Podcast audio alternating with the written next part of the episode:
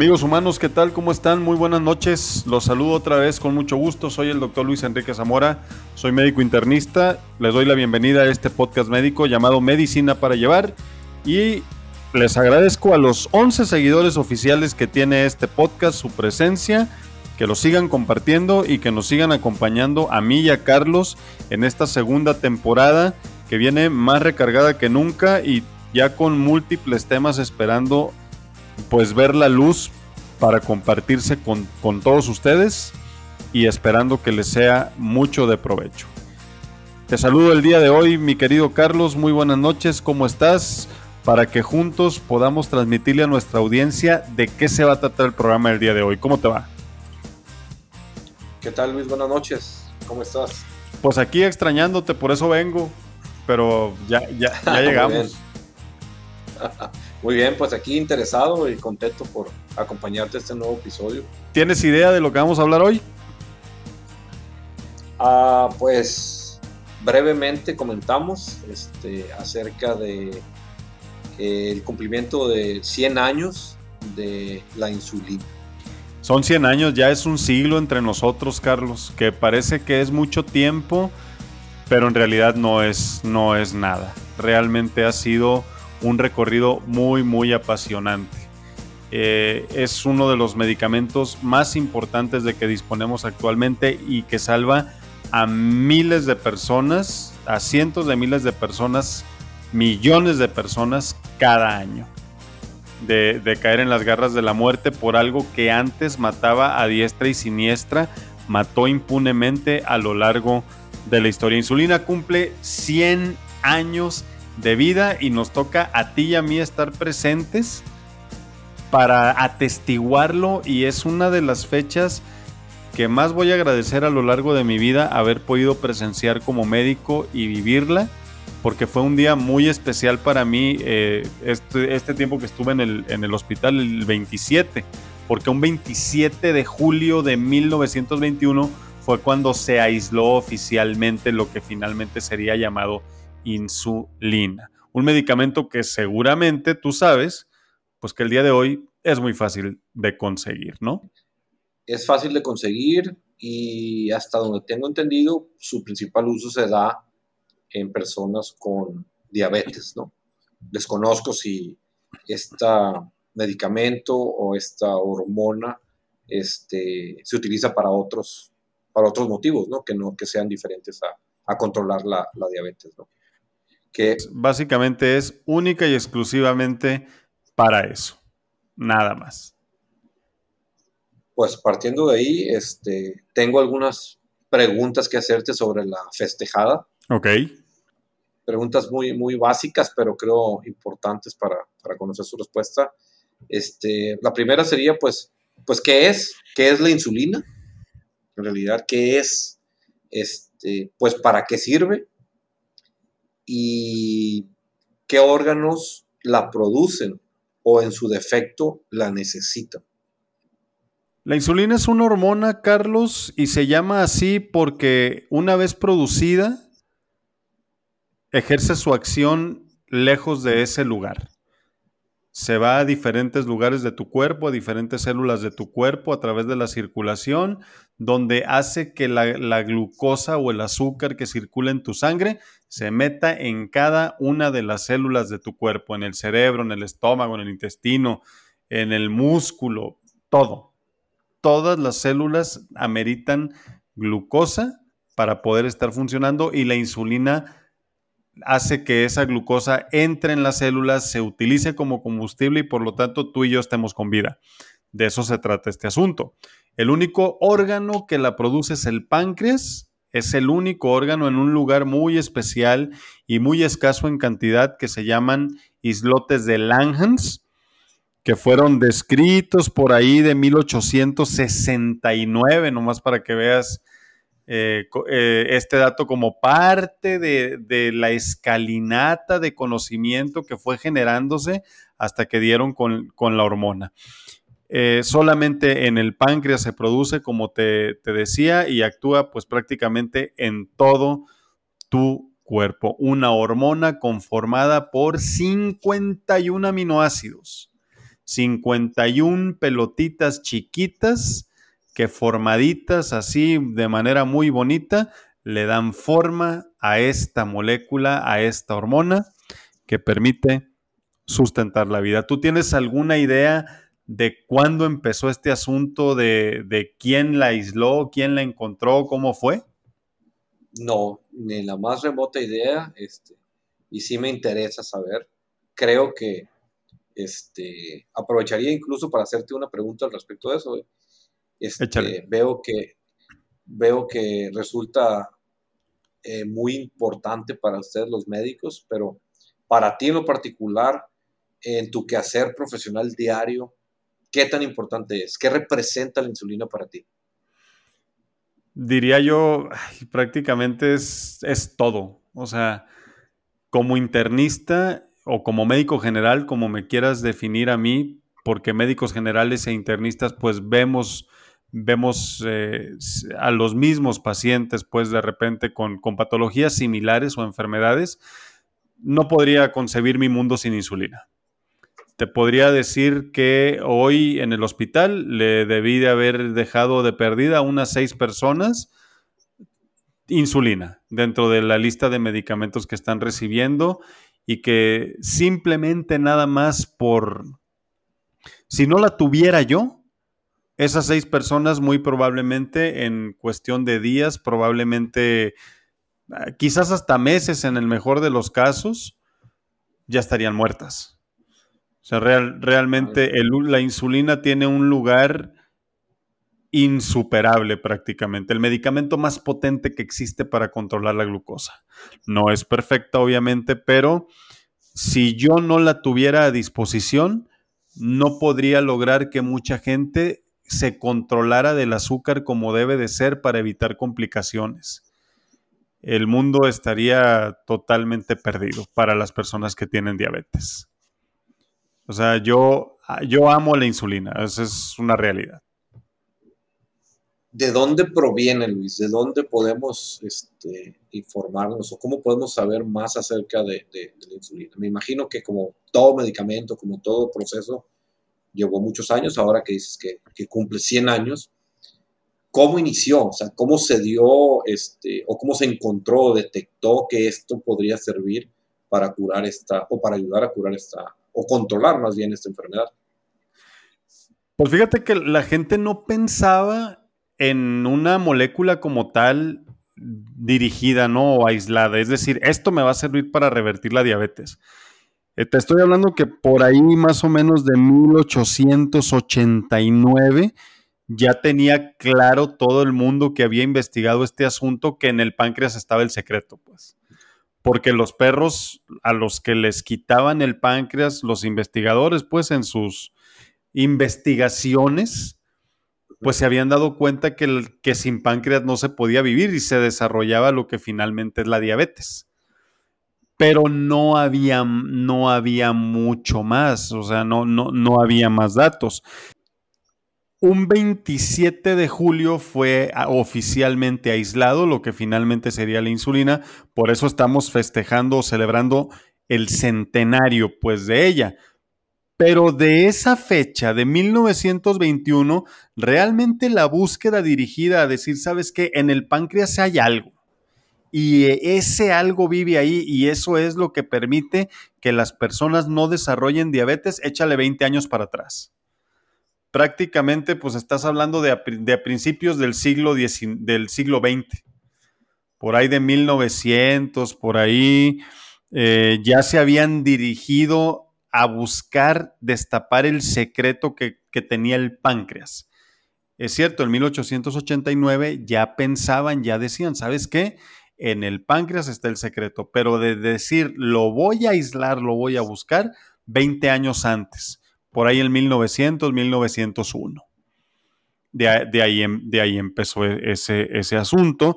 Para que te des una idea, antes de que entren nuestros protagonistas, pues ya habían más de 400 investigadores habían estado tratando de dar con el secreto y todos se estrellaron dirigidamente contra el fracaso, mi querido amigo.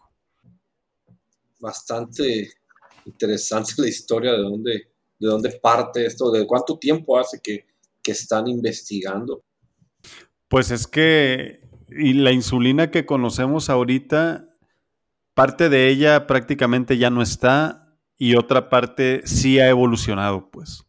Sí se actualizó, la ciencia la ha tratado con mucho cariño, con mucho mimo, le, le, ha, le ha ido bien, pero sí fue un parto doloroso tenerla, fíjate. Fue, fue complicado porque mucha gente estaba muriendo. Para ponerte en contexto, antes de la llegada de insulina a los pacientes con diabetes, los tenían con una dieta de 400 kilocalorías al día. Te estoy hablando que un negrito bimbo, sin que sea comercial ni patrocinador de, este podcast, contiene 250 kilocalorías. Básicamente las personas consumían lo que son esas dos piezas de pan de otro tipo de alimento, porque ni siquiera era pan, para tratar de mantener los niveles de glucosa a raya y que no se, no se elevaran.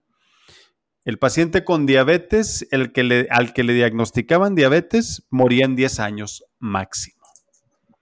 esa era la expectativa de vida de una persona con diabetes antes de la llegada de la insulina. Todos acababan en cetoacidosis y obviamente aún en el pleno siglo XXI, si yo tengo un paciente con cetoacidosis pero no tengo insulina, se muere caray. Oye, deja recordarte, este, digo, para no entrar en, debates, se llama NITO, para evitar complementar el... sí, más vale aclararlo porque este, sí, Nito, así es. Un par de panecillos Nito, entonces... es cierto. Saludos a todos ¿eh? los que nos escuchan. Muy bien. Espero que esta aclaración haya llegado a tiempo, por favor. Ay, qué buen dato ese. Pues vivían 10 años una vez que, les, que los diagnosticaban. Entonces, bueno, pues nuestra historia rumbo ya, ya dirigidamente partiendo de la persona que guió los esfuerzos definitivos para obtenerla, pues parten de un señor, de un doctor, bueno, de un granjero, Frederick Grant Banting. Sus papás querían que Frederick fuera un clérigo y que, o si no, que se dedicara a la granja, Carlos.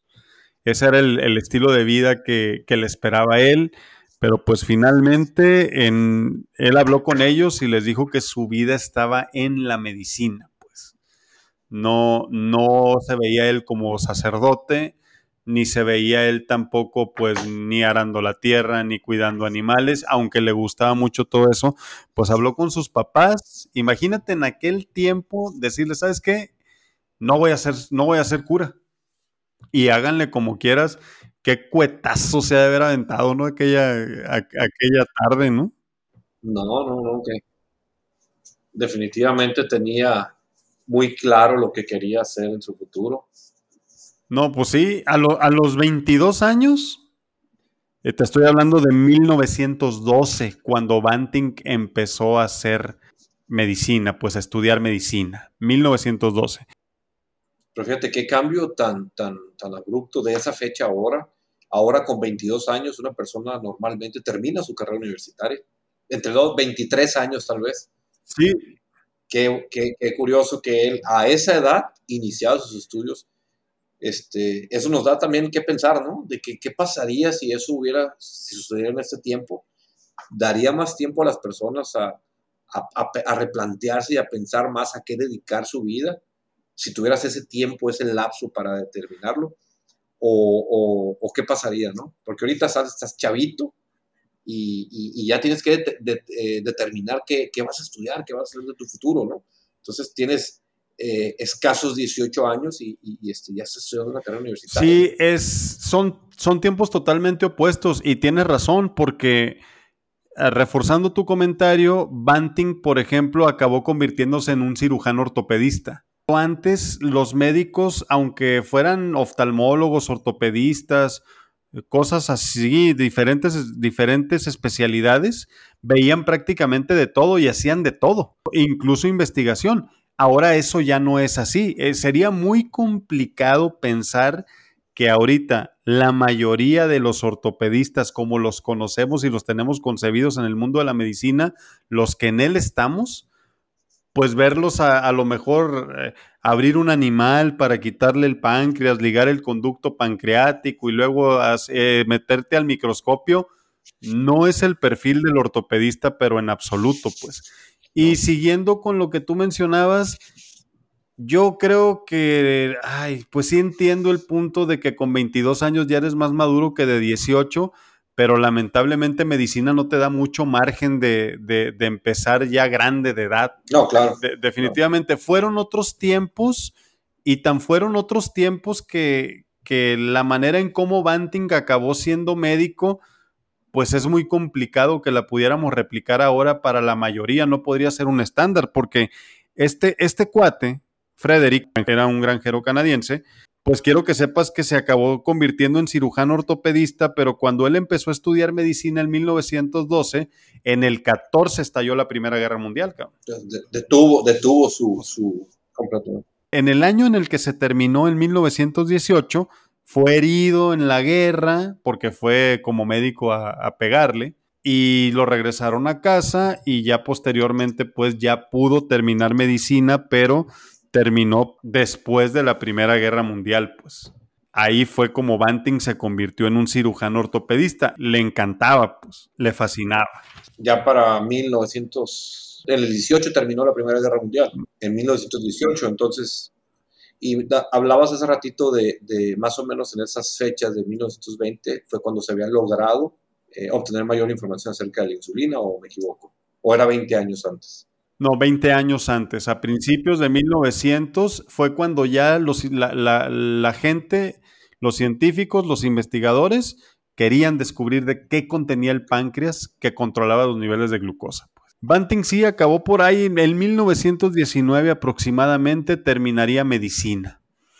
Y bueno, pues ya de ahí, del año 20 al 29, pues él estuvo ejerciendo como médico, vagando por ahí con más pena que gloria, pues errante completamente, sin, sin mayores logros. Pues era difícil su vida, pues porque él salió de, pues había dejado toda su familia, se había echado pues el costal de alacranes que era convencerlos de que no iba a ser sacerdote, se fue a la guerra, estuvo en peligro de morir, terminó medicina y pues tras tanta friega, pues imagínate no tener ni en qué caerte muerto, ¿no? Para 1929 más o menos. Puso un consultorio privado, ganaba como cuatro dolaritos en el primer mes, eso fue lo que ganó y eso pues no era suficiente. Su situación económica se fue tornando cada vez más complicada, no había lana y entonces pidió chamba en la Union Western Ontario, que es una facultad de medicina, o era una facultad de medicina en su momento, y pues la empezó a hacer de maestro de anatomía y el, cuate pues empezó a cobrar dos dolaritos por hora. Ya le, le caía ahí una lanita, ya, ya podía estar un poquito más desahogadón y órale. Entonces imagínate terminar medicina, estar en peligro de muerte, para andar dando tumbos por la vida todavía en 1929, ¿no? Es triste, pues. Y lo curioso, fíjate, de que comentas que el ser canadiense, cuando, según recuerdo, cuando se declaró eh, la guerra británica, este, automáticamente involucró a Canadá este, en este conflicto, ¿no? Sí. Ya que creo que se seguía considerando como una colonia. Este, pero lo curioso es que Canadá sé que envió poco, poco, o sea, pocas personas, como algunas divisiones nada más a luchar en el frente occidental. Entonces, parte de ese frente, parte de esos, digo, no sé a, a cuánto asciende el número de, de, personas o de soldados por, por, una división, pero, pero al ser pocas, le tocó a este médico ser parte de ese grupo de, de soldados en, en, en, la guerra. Pues entonces, curiosidades, ¿no? Pero, Sí. Creo notas interesantes. Sí, totalmente. la posibilidad de, ir a la guerra eran pocas y le tocó a Banting, ¿no? Pero regresó herido, aceleró su regreso y pues ya pudo terminar en, ese entonces medicina y después pasó lo que pasó. Pues total que ya como maestro de anatomía, pues le tocaba darles clases a los chavos, ¿no? Así de diferentes temas, anatomía. Y un día pues se puso a prepararles la, una clase de fisiología de los carbohidratos, lo que sea que se haya sabido en aquel momento acerca de los carbohidratos. Y en eso que estuvo leyendo y repasando para la clase, pues se topó con los datos que hablaban del gran misterio que el páncreas encerraba y que nadie había podido resolver. Nació en él la ilusión quizás, el reto de pensar que si él podría resolver aquello en donde pues todos habían fracasado hasta ese momento, ¿no? Entonces, la desconocida sustancia que el páncreas secretaba y que evitaba la aparición de la diabetes. Por todos lados estaba eso, no se sabía qué era, y él, pues con una buena taza de café, como tú las acostumbras, tal vez a la luz de una vela, dijo, pues juega, ¿no? Chance yo puedo hacerlo, ¿no? Y quedó así. No más que la lana empezó a escasear otra vez. No, no, y ya ves algo curioso que volvemos al tema un poquito del café. Sin el café, ni él ni muchos otros personajes en la historia hubiera sido posible crear o pensar algo de lo que ahora tenemos, en definitiva. Definitivamente. Ahí estuvo Banting a la luz de a la luz de las velas. Como que le surgió el gusanito ese como de, ay, yo podría o no podría, pero no fue inmediatamente a ver qué onda. Déjame te cuento lo siguiente. Empezó a escasear la lana otra vez. O sea, empezó a escasear la lana y un día cuando iba caminando por la calle vio un letrero de una compañía que requería un médico para incorporarlo a la tripulación porque era un barco, era una compañía petrolera, pues, para que se fuera de viaje durante meses, pues, a la, a la búsqueda y obtención del petróleo. Era bien pagado, pero a Banting no le gustaba la idea de haber vivido toda la vida en tierra, con praderas, árboles, animales, para irse a un lugar donde solamente había pues, agua y hielo, ¿no? Sí, es inhóspito en realidad. Pero era lo que le podía dar a ganar dinero, porque de lo otro, la verdad, no era negocio. Y ahí te va un gran capricho del destino. Cuando se fue a su casa, se puso a pensar en ese asunto y dijo, o investigo o me voy en el barco petrolero y echó una moneda al aire. Si salía cara, era investigación, y si salía cruz o águila, se iba al Ártico. Cuenta la leyenda que le echó cinco veces al aire y finalmente ganó el águila o la cruz porque cayó tres veces, se tenía que ir al Ártico. Cuando fue al, al otro día para presentarse y pedir el trabajo y luego irse, el barco ya se había ido sin él. No se llevaron a ningún médico. no le tocaba. O sea, no le tocaba, pues, o sea, se, se, puso, no, no le tocó, pero, pero lo echó, o sea, estaba tan desesperado, pero no tenía el, el valor, si tú quieres, o le interesa para tomar la decisión, que finalmente dijo, pues me la voy a echar a la suerte. Y él, y él cumplió con el trato, porque el, la moneda le indicó pues que se tenía que ir al mar y él fue y se presentó. No, ya se fue el barco, joven, ahorita no, ya no hay nada. Claro que, claro que después de cinco intentos, ¿no? Esa es clásica que no, no quiere él hacer algo y... Digo, pues podría haber iniciado con dos de tres, ¿no? Pero bueno, lo hizo tan largo esperando que sucediera, ¿no?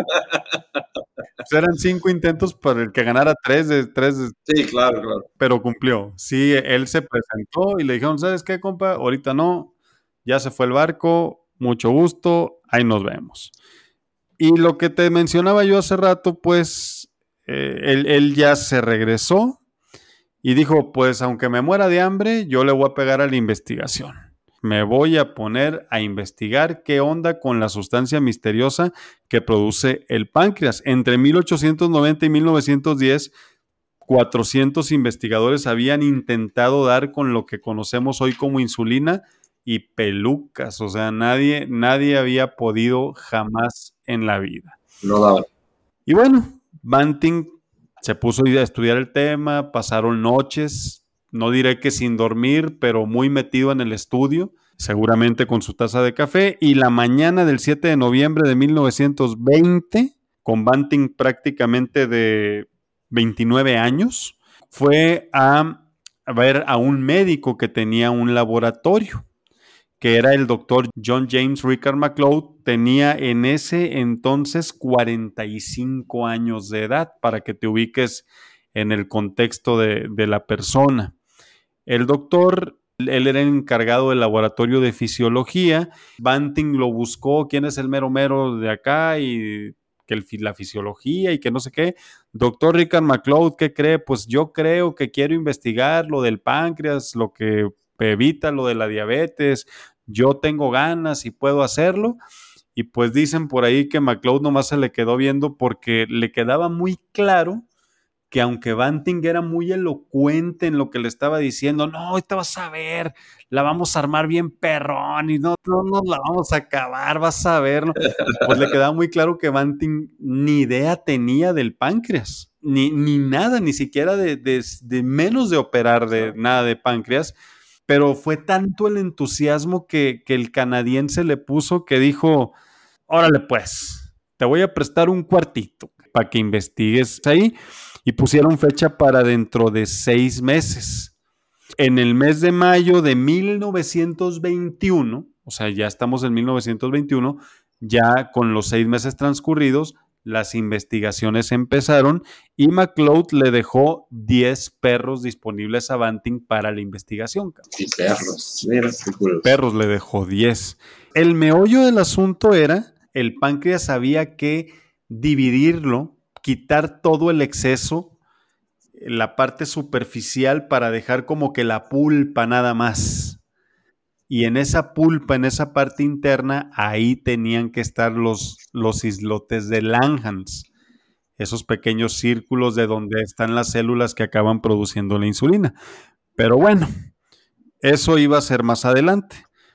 A Banting le asignaron a un joven estudiante que en ese entonces tenía 22 años, llamado Charles Herbert Best.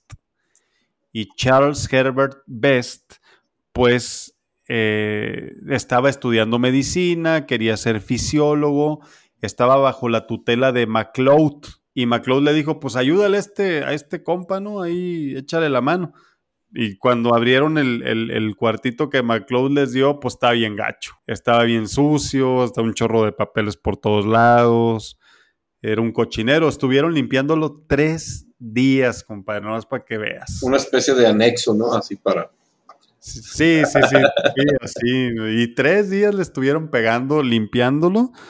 Se pusieron a pegarle hasta que tuvieron todo prácticamente listo. Y un 17 de mayo de 1921 empezó la primera cirugía en el primer perro. Y de lo que se trataba era de hacer un procedimiento que se llamaba pancreatectomía parcial. La pancreatectomía parcial, páncreas tiene dos componentes, uno que está más superficial y el otro que es como que en la parte de adentro. Es como si fuera una fruta y la parte de afuera, el páncreas exócrino, pues fuera lo duro, si tú quieres, la cáscara y todo. Entonces se trataba de cortando así al más puro estilo, a rajatabla, cortaban toda esa parte y nada más dejaban la pura pulpita, por así decirlo esa pulpita no se extraía.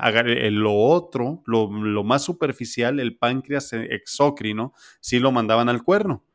Y el páncreas endocrino o el centro del órgano, pues, o la pulpa, la dejaban como que fija a la piel por dentro. Y cerraban al perro en cuestión y ya lo dejaban pues aproximadamente unos tres o cuatro días.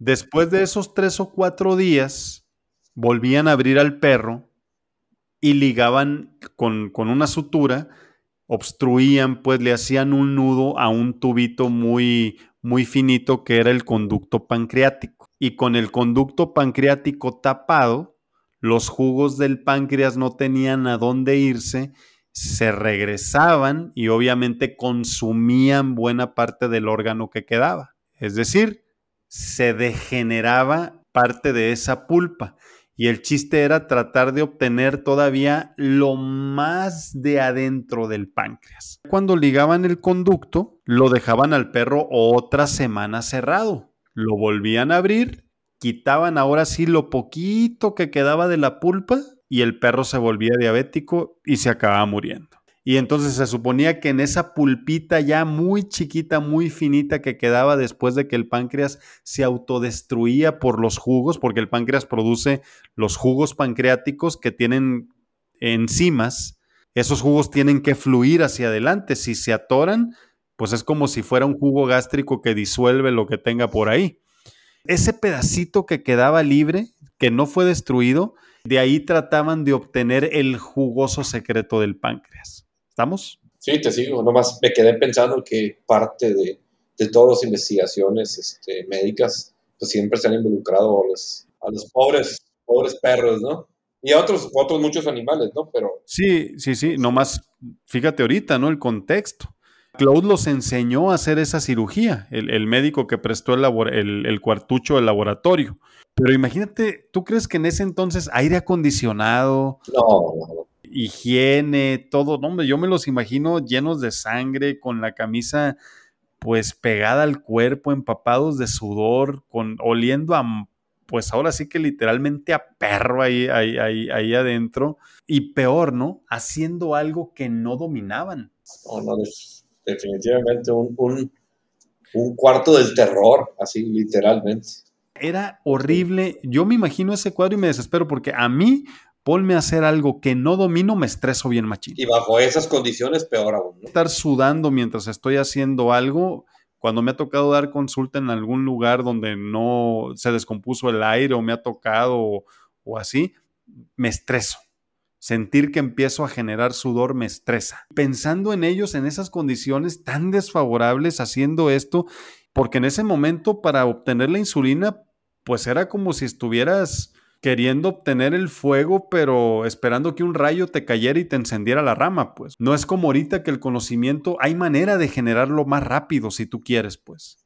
Muy, muy de admirarse, ahí se la estuvieron partiendo. Y el perro ese que operaron fue un Cocker Spaniel. Esa fue la raza que entregó primero la vida a cambio de, eh, ya oficialmente, pues con Banting y Best, el estudiante era Best, el más joven. Banting le llevaba aproximadamente unos ocho años. Duraron 80 minutos en la intervención, maestro. 80, o sea, una hora 20. O sea, no paso, ¿no? Pero el asunto era que no siempre que operaban tenían éxito, porque los antibióticos, Fleming en el 28 fue cuando arrancó su revolución. Y ellos estaban trabajando en 1921. No había antibióticos. Muchos perros se infectaban de la herida o se desangraban en el procedimiento y no alcanzaban Banting ni Best a obtener los preparados. El páncreas no lo alcanzaban a obtener. Estaban obteniendo un preparadillo por ahí, un pedacito de, de ese páncreas de esa pulpa fina a cambio de que se les estuvieran muriendo, muriendo los demás. Y así estuvieron durante semanas. Muchos animales estaban muriendo y no obtenían gran cosa de preparados.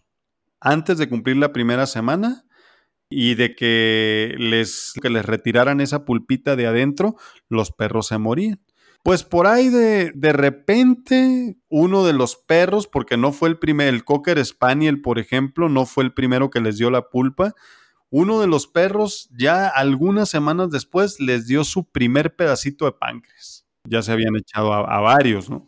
Ese pedacito de páncreas después tenía que entrar a un proceso bioquímico para tratar de concentrar los componentes que tenía y ver si inyectando ese preparado que venía de esa pulpa fina se ejercía la acción que bajaba la glucosa. De eso se trataba el asunto, que de esa pulpa se hiciera pues un líquido especial. Pero pues se les acabaron los perros. Ahora sí, y se tuvieron que ir a buscarlos a la calle a precios de 1 a 3 dólares y los estaban poniendo ellos de su bolsa. Para continuar con la investigación. Pues. McLeod nomás nos enseñó en ese rato ahí a hacer la primera cirugía y McLeod se fue de vacaciones. Fue muy sabio, al cabo mundo ahí te quedas, les dijo, ya me voy. Ahí les encargo, cierren la puerta al salir, no se roben nada y ahí nos vemos cuando regrese. Y entonces ellos estuvieron ahí echándole, ¿no? Pero bueno, ya después se hicieron un poco más diestros y pudieron estar obteniendo la, pulpa. Ya después fueron más audaces, se animaron a abrir desde la primera vez y a ligar todo de una vez y dejar ya el perro sin operar durante semanas para que madurara o se degenerara solito el páncreas sin tener que someterlo a tres intervenciones al animal. En una sola ya prácticamente ligaban, lo dejaban y a las semanas ya, ya lo agarraban.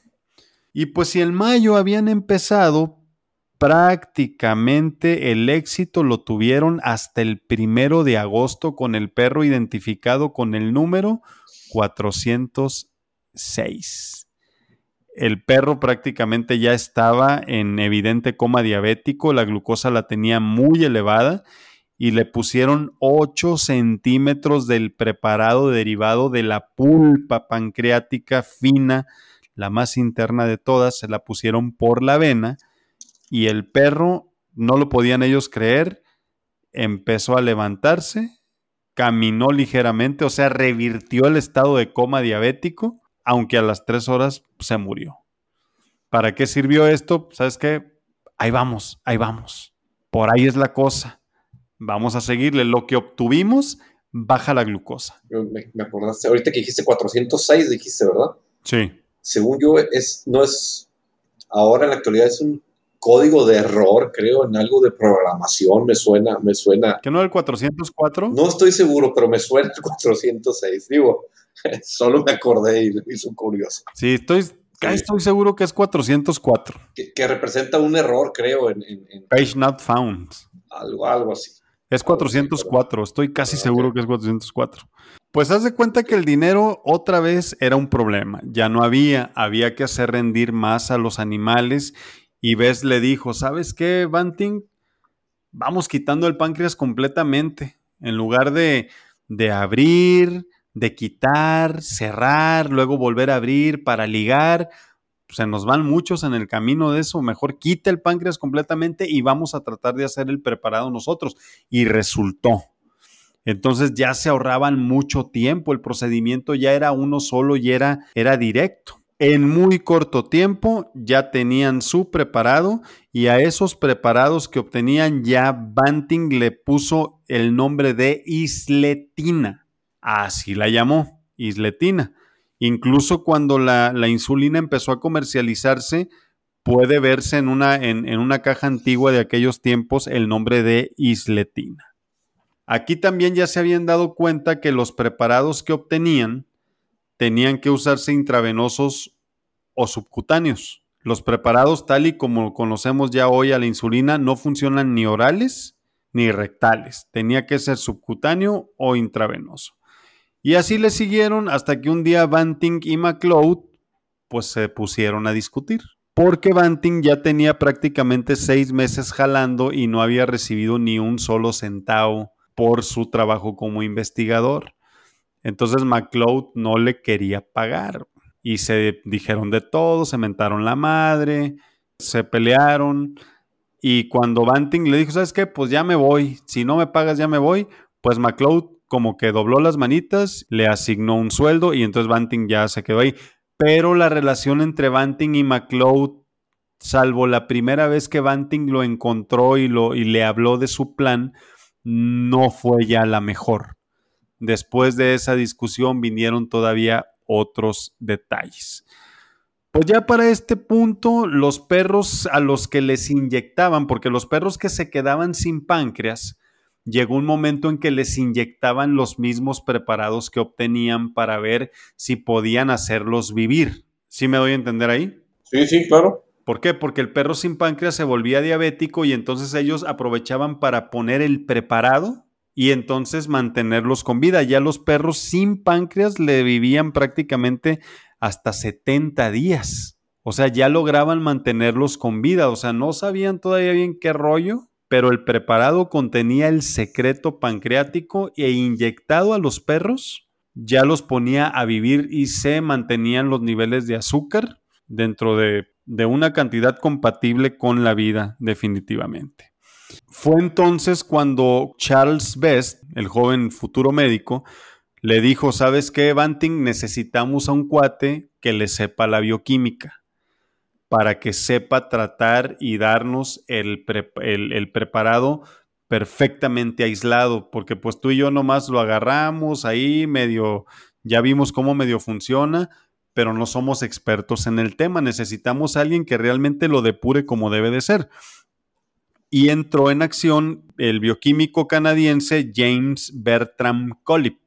Collip era el mago del equipo, era el, bioquímico, el que le sabía todo ese jale. Claro, una vez que ya había recibido, o que recibía, pues prácticamente todo el trabajo, digamos, toda la talacha hecha, ponía la mente a trabajar para poder finalizar el, el proyecto, ¿no? Para poder este, tener aislado completamente los componentes y, poder decir, ahora sí, esto directamente lo puedo inyectar, lo puedo suministrar y va a funcionar como, como lo pensamos al inicio del proyecto. Sí, era, era convertir los preparados que le daban de esa talacha que tú dices en algo más puro, pues, en algo más, uniformemente aceptado como esta es la sustancia clave, ¿no? Y ya para diciembre de 1921 ya obtenían el ingrediente activo de, todo eso que Banting y Best estaban haciendo.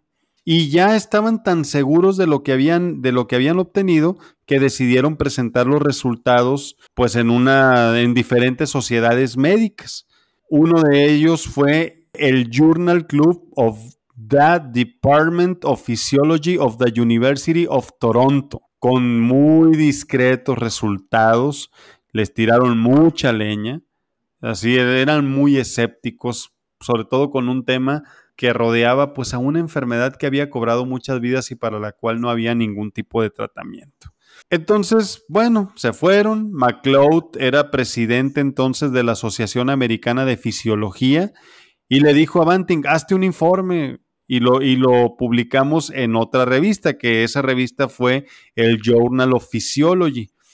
Y el título de ese artículo pues fue Las influencias benéficas de ciertos extractos pancreáticos en diabetes mellitus. Estamos hablando de diciembre de 1921, ya tenían su preparado de su extracto pancreático, ya los perros se mantenían con vida y dijeron, pues ya tenemos todo y empezaron a desfilar a desfilar en las diferentes asociaciones, ¿ok? Les estaban tirando mucha leña por cómo Banting, que era pésimo para hablar en público, había descrito los procesos, o sea, la metodología de las investigaciones, pues fue muy cuestionada por los miembros de las sociedades. O sea, había muchos huecos en la información que Banting daba y no estás tú para saberlo ni yo para contarlo, pero si tú te subes a un estrado y te tiemblan las piernas a la hora de hablar frente a los médicos, te van a tragar. Si hay uno muy mala onda, te va a tragar. Y a Banting eso es lo que le pasó. Se lo tragaron vivo. McLeod entró al quite y entonces les dijo básicamente a los médicos, ¿saben qué? No estén fregando, hombre. Dejen ustedes si los perros le cortaron un centímetro de más o le suturaron dos veces o se murieron otros cuatro. Se mantienen con vida aunque no tengan páncreas. Enfóquense en eso. No manchen. Y bueno, pues hay más o menos gracias a las relaciones que, tenía con otros médicos, pues medio capotearon el, el temporal. McLeod les explicó que Marjorie, así se llamaba uno de los perros que vivió 70 días, había dos perros que ya habían vivido más o menos esa misma cantidad de tiempo. Les explicó McLeod, pues, de ellos, de, cómo se mantenían vivos gracias a los extractos, de que realmente ya habían dado con, con algo en el páncreas, ¿no? Con, con el compuesto activo, con lo que es la insulina y que permitía, pues, mantener con vida a alguien que tenía diabetes. Pero no todo fue así como que, mm, digamos, malas noticias cuando los estaban tundiendo, en alguna de las pláticas que dieron, estaba un señor en el público que se llamaba George Doms. Y ese cuate trabajaba para la compañía que hoy conoces como Eli Lilly. Eli Lilly es un laboratorio que comercializa precisamente insulina, entre otras cosas, actualmente. Y ese cuate, pues se dio cuenta de que aquí hay algo y hasta ahí quedó. Pero Banting notó que McLeod era como que muy felicitado de repente o muy solicitado para que hablara de todo este tema acerca de la investigación que se estaba llevando a cabo en el Hospital General de Toronto y Banting se puso celoso de McLeod. O sea, como dice, no, este güey me quiere, me va a querer este, transar la investigación y todavía se distanció aún más de él. Siempre ese celo ya no se le quitó a Frederick Grant Banting. Siguió adelante, pero desconfiaba mucho de McLeod, muchísimo. Ya no se pudieron recuperar, pues. Él pensaba que McLeod estaba agarrando fama gracias al trabajo que tanto le había costado él, porque ciertamente si nos vamos a, trabajo físico manual de obrero, Best y Banting eran otro boleto. Oye, qué curioso que ahorita que nombraste el laboratorio, que, o, la persona que trabajaba en el laboratorio este, eh, el fundador de este laboratorio era químico farmacéutico, ¿no? Pero la curiosidad que noté es que fue un veterano de la guerra civil de Estados Unidos. Otra vez la guerra de nuevo, personas que provienen de la guerra dando soluciones, ¿no? a situaciones, ¿no? Que se me hizo curioso, ¿no? ahorita que dijiste el nombre, rápido busqué el nombre de la compañía y, vi ese dato que me pareció muy, muy curioso. Sí, fíjate que nunca he ahondado yo en la historia de él y Lily y, sí de, de Pfizer, por ejemplo, sí sé de dónde salió, pero sí me gustaría saber después con calma a qué le tiraba el que fundó él y Lily, pues, porque realmente no había nada. O sea, salvo la aspirina en 1899 que Bayer había, había lanzado, pues realmente medicamentos como tal, como para decir, pues voy a hacer un laboratorio, pues no había. Ahí luego me dirás tú qué fue, por qué lo fundó, qué onda, pero, pero sí, gente que venía de la guerra aportando soluciones y fue un muy buen apoyo para los investigadores. Ahorita vas a ver por qué. El asunto es este. A finales de diciembre de 1922, Banting y el equipo en general, McLeod, Best, Colip, el mago y pues eh, los cuatro se sentían con la confianza de que ya habían llegado donde tenían que llegar y que podían utilizarlo en humanos. Pero el jefe del Departamento de Medicina Interna del Hospital General de Toronto los mandó mucho al cuerno. Les dijo, ¿sabes qué? Naranjas, maestro. No lo vas a usar en humanos, están todos bien locos, como se les ocurre, no puede ser. ¿Lo vas a usar en animales nada más? Sigue experimentando lo que tú quieras. El jefe de medicina les dijo, no. Pues es que hasta ese momento yo creo sería extraño pensar, yo me imagino que en ese tiempo eh, el hecho de, tratar de, reproducir este análisis o, cosas que hacías con animales, tratarlas de, llevar al ser humano, pues se tornaban completamente fuera de lugar, ¿no? Pues sí, porque no, no estaba todavía la medicina con los protocolos o los procesos que se tienen que seguir actualmente. O sea, estabas hablando de un mundo virgen a medicamentos y que pues muchas de las veces no siguieron, muchas de las cosas que tenemos ahorita que son ya clásicas, no siguieron el proceso que por ejemplo siguieron las vacunas contra COVID, donde ya estaba bien estructurado el tipo de estudio y todo eso. Básicamente aquí no, aquí estaban en animales y no hubo ni estudios fase 1, ni estudios fase 2, ni estudios fase 3. Pero con lo que no contaba el doctor Duncan Graham, el que dijo no lo van a usar en humanos, era que un poquito más allá, unos metros más allá de su oficina, en otra parte del hospital, un niño llamado Leonard Thompson se estaba muriendo de cetoacidosis diabética. ¿Y decidieron o tomaron las riendas de ayudarlo o, qué sucedió, ya que se dieron cuenta que, tenían en sus manos la posibilidad, me imagino que así lo veían, ¿no? La posibilidad de, hacerle lucha o de intentar ayudar al niño. Pues haz de cuenta que ya Leonard ya llevaba un, mes hospitalizado. El caso ya era conocido, era un caso más tristemente de diabetes, que no iba a llegar a más. Él ya estaba entrando en cetoacidosis. La muerte la tenía asegurada. Tenía 14 años. Leonard pues estaba en muy malas condiciones, la diabetes lo había destruido en tres. Y pues por ahí se empezó a correr la noticia de que Leonard estaba enfermo y de que pues a lo mejor ahí Banting y colaboradores tenían algo que pudiera ayudarlos. Una especie de suero de la vida, ¿no? Puede ser que así lo haya definido más de una persona. Pero bueno, Leonard necesitaba un milagro. El milagro ya estaba en manos del equipo. Y a pesar de que Duncan Graham no quería, pues ese milagro iba a llegarle a Leonard. Leonard Thompson tuvo la fortuna de haber aguantado todo lo que aguantó hasta que logró coincidir en tiempo y espacio con el milagro que había producido el equipo de investigación de Toronto, que fue la insulina. Para que te des una idea de cómo estaba el asunto, pues eh, los papás estaban desesperados, su hijo estaba muriendo, tanto que aceptaron utilizar una terapia experimental que ciertamente ya en perros o en animales ya estaba jalando. De hecho, llegó un momento en el que Banting y Best ya operaban hasta fetos de becerros. Obtenían eh, preparados pancreáticos hasta de ovejas. Ya estaban bien diestros, no nada más fueron perros, pues.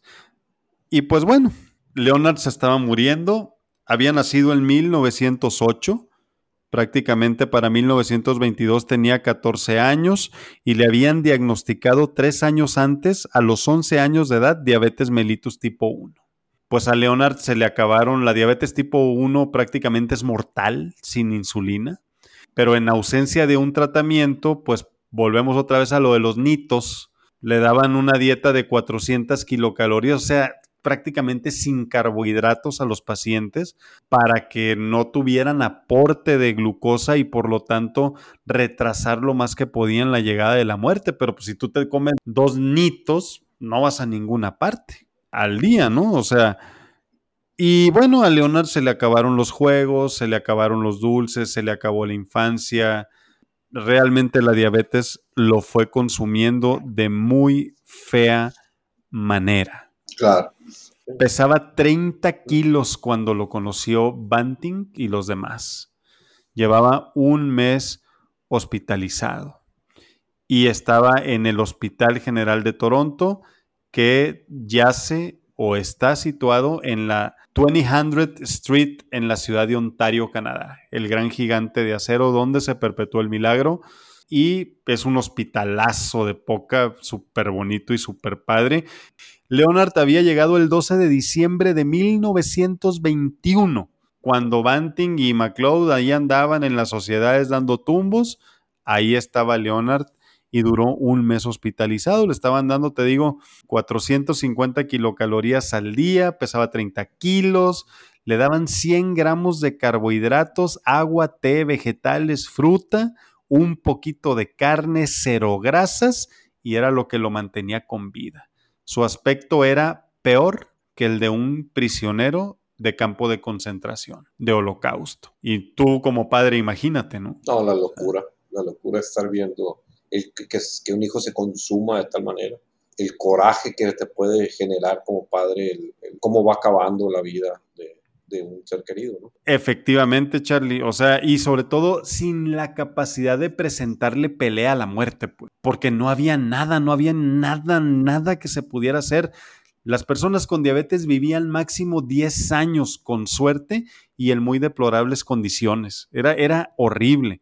No, y me imagino que, que 10 años como el máximo número, teniendo los mayores cuidados, me imagino también en personas que tenían la capacidad económica para tener esos pequeños cuidados de alimentación y de eh, eh, eh, atención médica, ¿no? Correctamente, sí, definitivamente. Entonces la mayoría no pasaba por eso, se enfermaba de diabetes y se moría en un periodo muy corto. Sí, cuando hablamos de 10 años es un promedio, pero muchos iban en semanas, porque también hay cetoacidosis que llegan de manera severa, hay grados de afectación.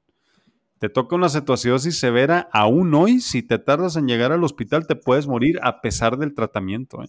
Y bueno, Leonard no lograba retener los líquidos porque la cantidad de azúcar que tenía circulando en su sangre jalaba agua de los tejidos por ósmosis y esa agua la tenía que orinar. Orinaba 4 litros en 24 horas. 4 litros de agua. Estaba totalmente destruido destrozado el pobre tipo, el pobre niño, y estaba colapsando. No había mucho más, más que hacer.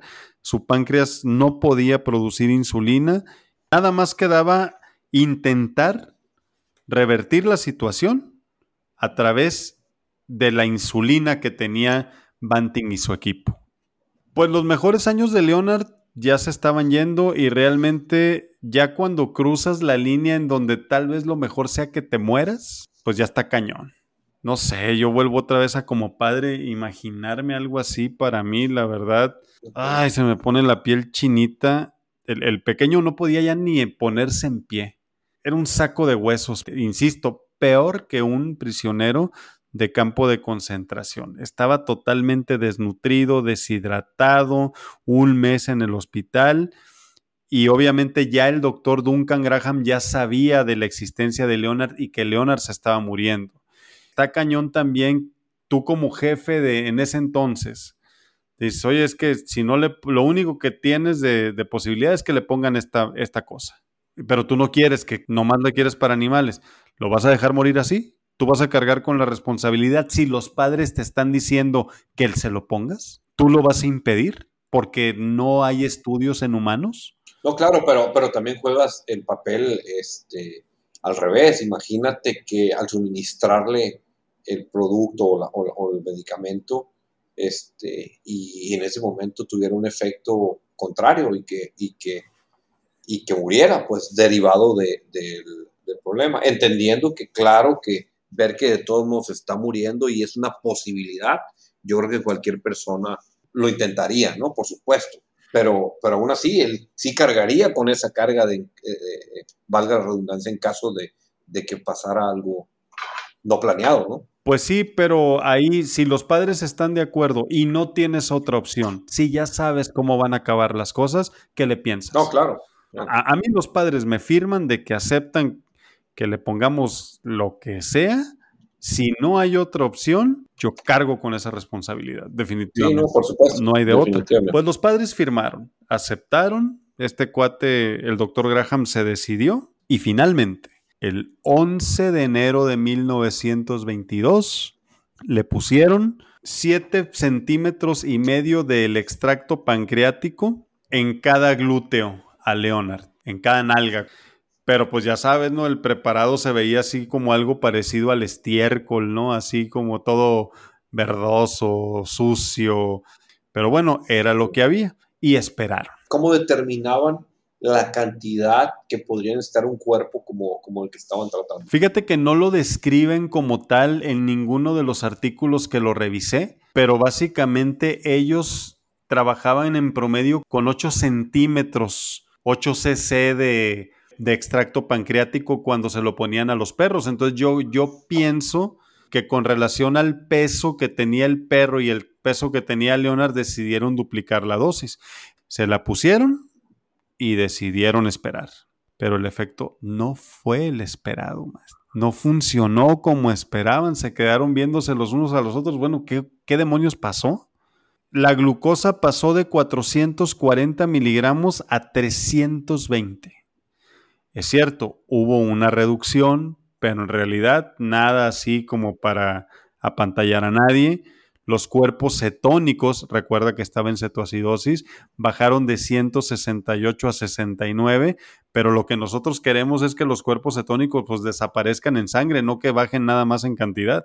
Y no, no pasó a más. Leonard seguía muriéndose a pesar del preparado.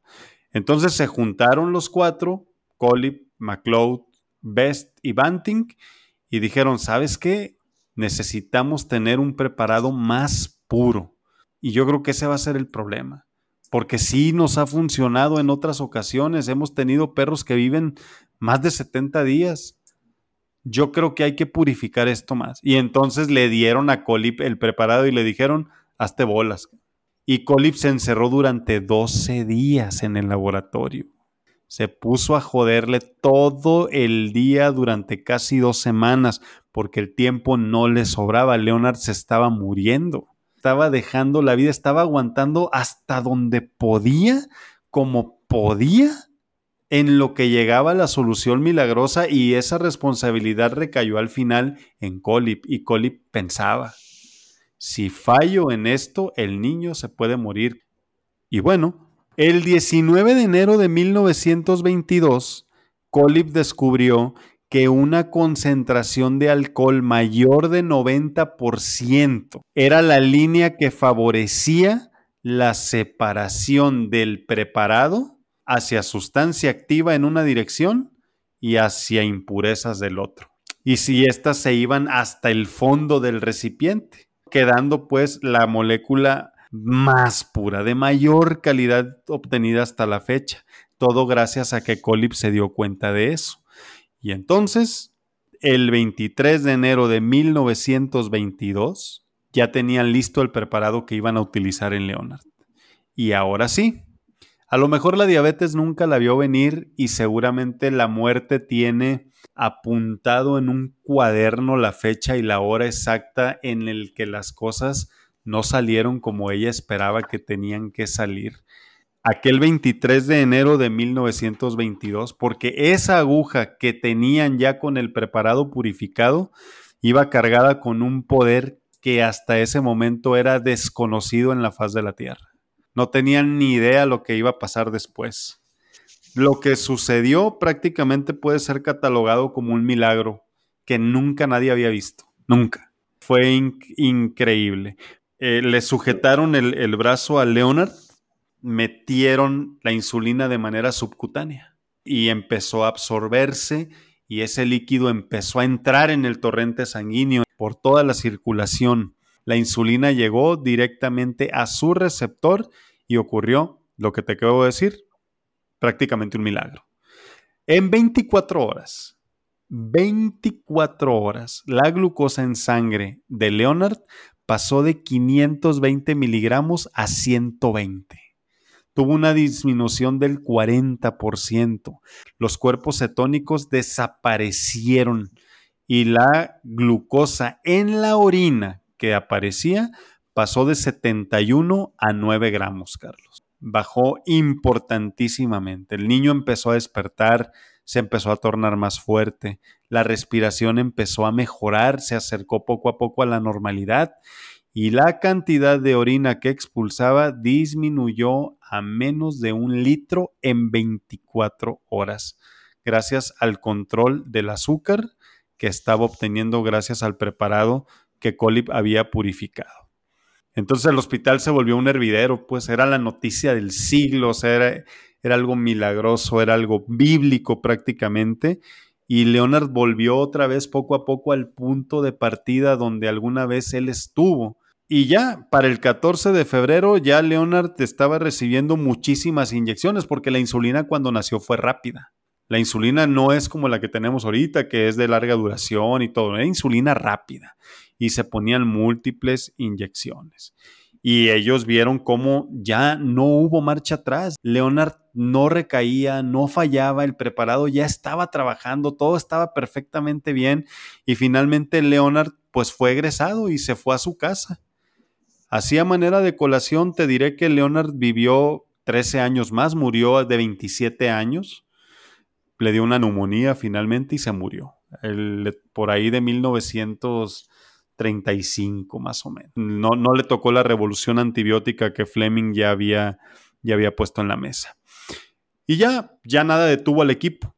Le siguieron ya para el 22 de febrero, un mes después de que, de que a Leonard lo sacaron de la muerte, ya siete pacientes más ya estaban tratados todos con éxito absoluto. Ya no había pierde. Tienes diabetes, ponte esta cosa y órale, te vas a mejorar porque te vas a mejorar. El 3 de mayo de 1922, ahora sí, McLeod presentó el caso de Leonard en la Asociación Médica de América. Y pues olvídate, ahora sí que, contestabas, ¿no? Sí, ya tenía toda la credibilidad en las manos. Pues. Totalmente, ¿no? Tenía imágenes del niño. No, no encontré el dato de si Leonard fue personalmente o no a esa presentación, porque hubiera sido un golpe tremendo ahí, ¿no? De autoridad. Pero finalmente, bueno, fue una, una euforia completamente. No hubo ya leña que tiraran prácticamente. Todo fue unánime fue aceptado, felicitaciones por todos lados, reconocieron públicamente el trabajo de Colip al, purificar todo eso. Y bueno, la insulina ya estaba en nuestro mundo y ya había demostrado en poquitos pacientes, pero si eran ocho pacientes, en los ocho había demostrado eficacia. Llegaba el momento de tener que patentar el producto. Banting no quería patentarlo.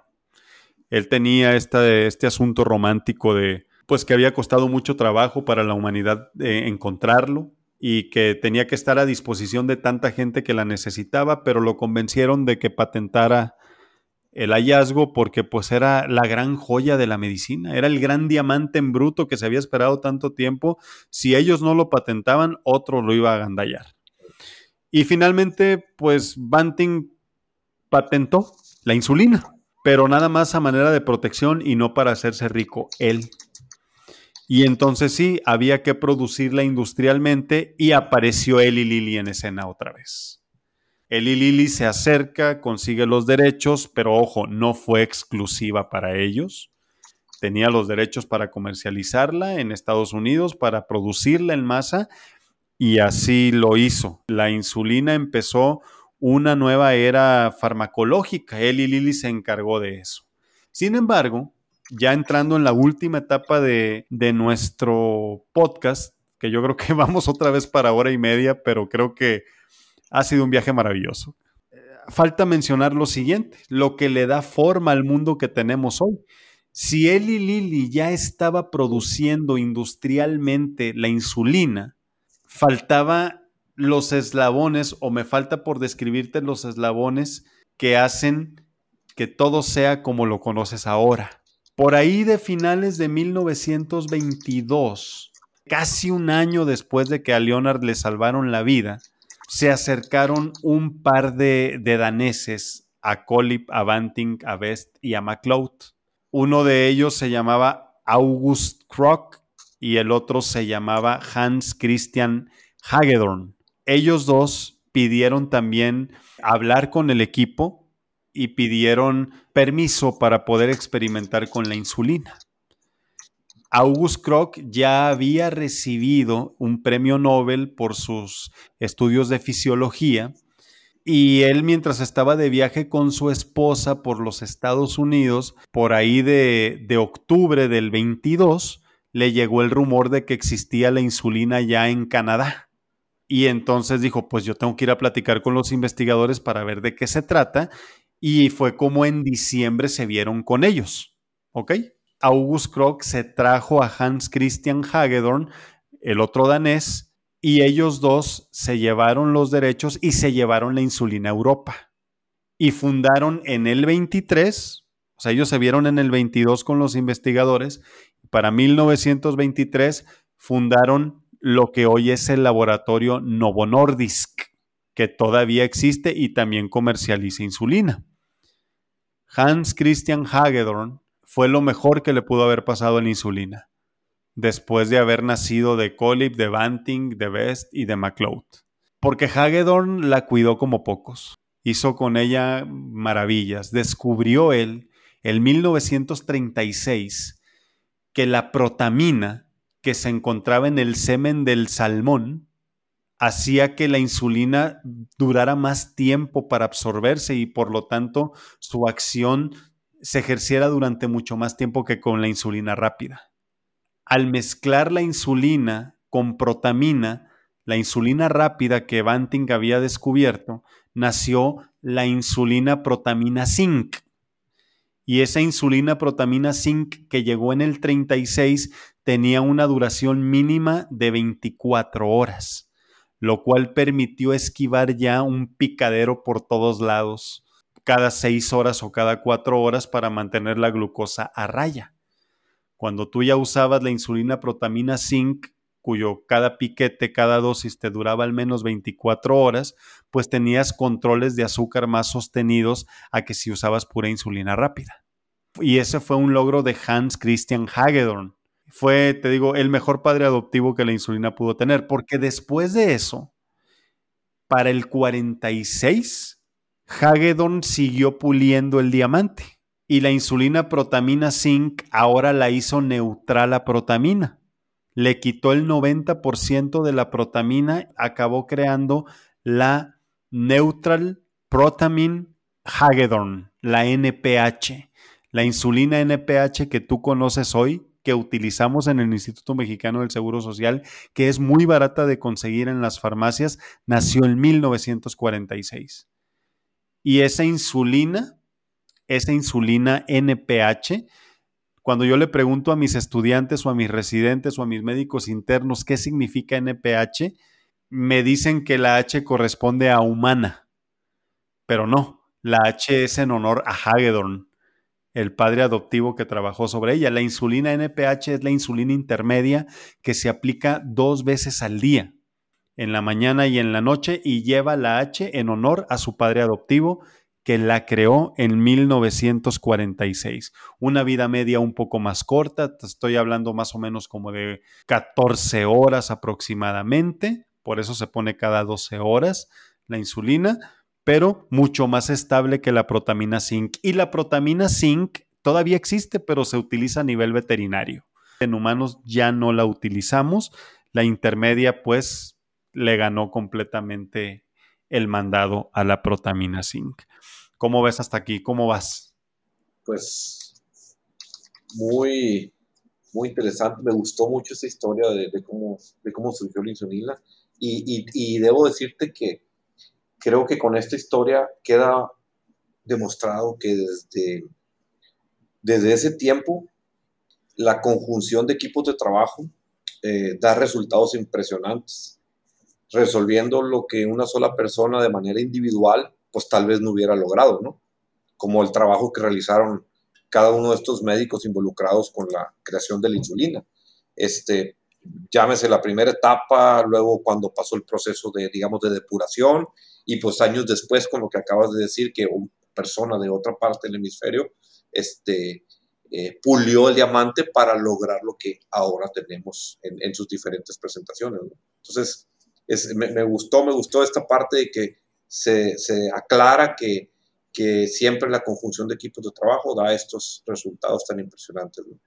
Sí, la verdad sí, todos tuvieron su parte. Pudiéramos decir que a la hora de ensuciarse las manos, MacLeod fue el que menos lo hizo, pero si nos ponemos a buscarle méritos, pues facilitó el laboratorio, los enseñó a hacer el procedimiento, dio la cara ante las sociedades médicas, de, hecho, el, Nobel les llegó en 1923 y, los que fueron reconocidos de parte de, ese equipo fueron reconocidos McLeod y Banting.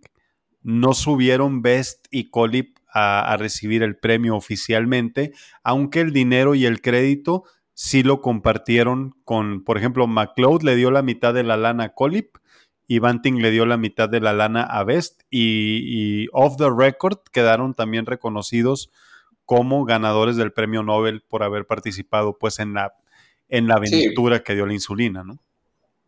Claro, debieron de haber hecho algún, algún premio adicional a todos. Y, y ahí te va, porque esto todavía no se ha terminado. Ya vamos a terminar eh, y de veras a los que han llegado hasta el final los felicito y espero que este capítulo sea, se los juro, la mitad de lo satisfactorio que está haciendo para nosotros ahorita, porque ha sido un viaje maravilloso y qué bueno que está Carlos aquí, porque si lo hubiera contado yo solo, no me hubiera sabido igual, la verdad. Pero bueno, 1956, la década de los 50, trae nuevos preparados de insulina, la insulina lenta, la ultralenta y hasta una semilenta, que tiene una mezcla de 70 unidades de insulina, digamos, intermedia con 30 unidades de insulina rápida, por ejemplo.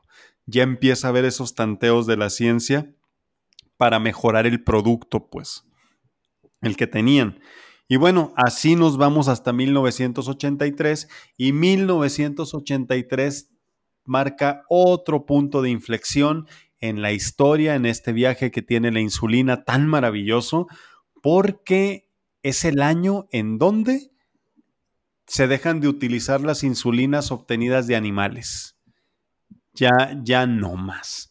A partir de 1983, esa tecnología llamada de DNA recombinante que a finales de los 70 empezó a, llegar, ya se utilizó para obtener de manera sintética las insulinas ya no se utilizaron a partir del 83 insulinas, insisto, de origen animal, que tenían como gran inconveniente reacciones adversas en el, en el sitio de inyección y por supuesto a nivel sistémico también. Ya desde entonces la insulina podía ser creada en un laboratorio sin necesidad de pues, sacrificar ningún animal para obtenerlo. Aproximadamente, creo, tengo entendido, cuando lo revisé en su momento, obtener la insulina de todo un año para un paciente equivalía a que 150 cerdos murieran. Claro. O sea, para que te des una idea, ¿no? Entonces, a lo mejor si alguien tenía en ese entonces un puesto de carnitas, pues sí la conseguía más barata, ¿no? porque era un sacrificadero de animales. Pues. Y, y bueno, en 1996 y basados en esta tecnología de DNA recombinante, nace la insulina Lispro, ese análogo de insulina rápida, que viene a ser la versión sintética de la primera insulina que en aquel 1922 Banting le inyectó, o el equipo pues de Banting, y él mismo le inyectó a Leonard. O sea, para el 96 surgió la insulina Lispro y cuatro años después, en el año 2000, nació lo que hoy conoces como la insulina Glargina, cuyo prototipo de nombre comercial, digo, no me pagan ni nada, pero es la insulina Lantus. La insulina Lantus que pertenece a Sanofi, al laboratorio Sanofi, pues nació en el año 2000 y también fue toda una revolución porque es una insulina que se aplica una sola vez al día, lo cual lo hace muy cómodo para los pacientes.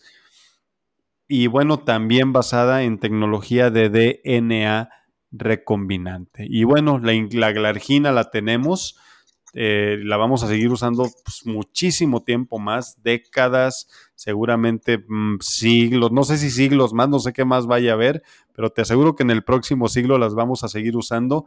Cada vez que tú, si me estás escuchando y tienes diabetes y usas insulina intermedia, estás aplicándote un vestigio muy útil, muy útil que nació en 1946 y que del 83 en adelante ya se sintetiza de, bueno, ya se obtiene de manera artificial, si lo queremos decir así, en un laboratorio. Realmente eh, el camino de la insulina está plagado de, de, una evolución que te pone mucho a reflexionar y, y te hace sentir muy, muy padre de la época que nos tocó vivir, Carlos, la verdad. Porque nosotros estamos viviendo la conclusión o los frutos de aquellos que sembraron en un terreno que era muy árido. Que no llores, no llores. No, no, o sea, me dejaste pensando. Ahora es muy barata, la insulina la puedes obtener en cualquier lugar, eh, cualquier farmacia la tiene, es uno de los medicamentos indispensables, es un top 10 de medicinas, en el top 10 de medicinas está la insulina. Y es un medicamento que por su costo tan económico y por lo segura que es, y lo eficaz que es, es un medicamento indispensable y que encuentras en el rincón más alejado del mundo, a un precio bastante accesible y sigue salvando vidas todavía. Cuando una persona cae en cetoacidosis diabética por una infección, porque por alguna razón se le acabó la medicina y duró días sin ponérsela o simplemente ya no se la quiso poner y está al borde de la muerte, ahora tenemos con qué retarla, con qué retar a la muerte. Ahora podemos presentar batalla y sabes que casi siempre ganamos.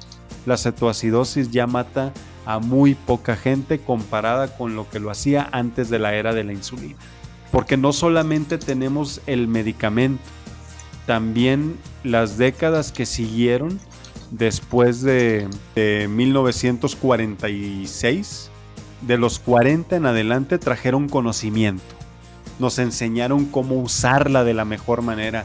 Nos enseñaron cuáles eran sus vías de eliminación, qué tan segura era en insuficiencia renal, cuáles eran las mejores dosis posibles, etc. Entonces, somos muy afortunados de tenerla con nosotros y yo estoy muy contento por todo esto que acabo de mencionarles, que acabamos de compartir, de haber sido testigo de que cumpliera un siglo y más de conocer su historia. Porque cada vez que agarro ahora un frasco de insulina, de repente la veo y digo, no fue fácil, pero aquí estamos. Y ya para terminar, te lo digo rápidamente, Banting murió aproximadamente a los 41 años de edad el 21 de febrero de 1941 en un accidente aéreo. McLeod, que fue el segundo personaje que entró en escena, murió a los 45 años de edad un 16 de marzo de 1935. Si lo ubicas en la escala de tiempo, murió un año antes de que naciera la primera versión de larga duración de la insulina que fue la protamina zinc. Él no la vio. Charles Herbert Best, el ayudante y el más joven del grupo, murió en 1978. un 31 de marzo y un año después de que yo naciera. Qué cosas de, de la vida. Finalmente soñó siempre con una insulina oral y nunca la vio. De hecho, no tenemos insulina oral. La naturaleza de la molécula no permite que sea viable tomándola. Incluso pues por vía rectal ellos ya se habían dado cuenta que no era una opción. Pero oral todavía no hay ningún tipo de insulina. Y por último, el mago Colip murió en 1965, un 19 de junio. Y Hans Christian Hagedorn, el padrastro, el mejor padre adoptivo que pudo tener, la insulina, murió en 1971. Es pues esta la historia de uno de los más grandes medicamentos que han existido y que existirá. Todo un clásico en la historia de la medicina. Yo la adoro completamente. La verdad, soy testigo de primera fila que tanto cambia la vida de la gente. Y estoy muy agradecido de ejercer la medicina en una época en donde tenemos con qué realmente poder intentar mejorar la calidad de vida de las personas. No estamos a ciegas. Y una de esas eh, pruebas que tenemos que, que apoya lo que te estoy diciendo es precisamente este maravilloso secreto que el páncreas se guardó durante tantísimo tiempo que costó mucho trabajo. Fue un parto, insisto, muy doloroso para la ciencia obtenerla, pero que después de que llegó al mundo nos lo dio todo. Y la verdad, pues aquí se termina por mi parte todo este discurso, toda esta perorata y no sé qué opinas tú de este viaje que tuvimos. Pues mira, Luis, eh, de entrada pues te agradezco de manera personal eh, la simplicidad para expresar temas complejos, para los que como yo no estamos familiarizados, este, temas médicos con estas características, y además exponer lo que, lo que les, la historia o lo que se ha plasmado en la historia de una manera eh, que podría decir hasta divertida, ¿no? Para lograr entender aún más y adentrarnos más en, en, en, en, todo lo que, la respuesta que ha tenido la medicina a través de la historia, ¿no? Y pues finalmente, pues deseo que la audiencia haya disfrutado mucho de la historia de esta flamante compañera eh, que pues que ha permitido dar la batalla contra una enfermedad tan compleja como la diabetes. Muy bien, mi Carlos, pues te agradezco las flores y la verdad estoy muy emocionado porque este capítulo quedará para la historia y no todos los días somos testigos del centenario de un gran medicamento. Nos va a tocar vivir el de la penicilina. Faltan prácticamente siete años, en 1928 fue descubierta, pero la insulina ocupa un lugar muy especial y estoy muy, muy feliz. Entonces...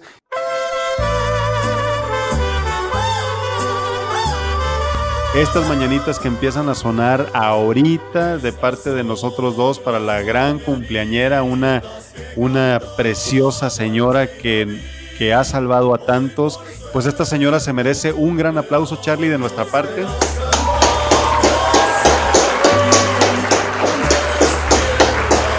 y estas mañanitas con muchísimo cariño.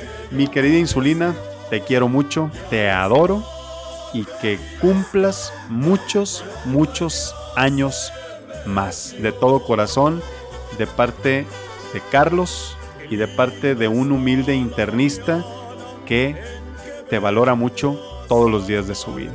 Yo soy el doctor Luis Enrique Zamora, soy el doctor humano y muchas gracias por acompañarnos en esta aventura. Nos veremos en la próxima. Te iba a dar mis redes, pero tú ya sabes dónde encontrar. Hasta pronto.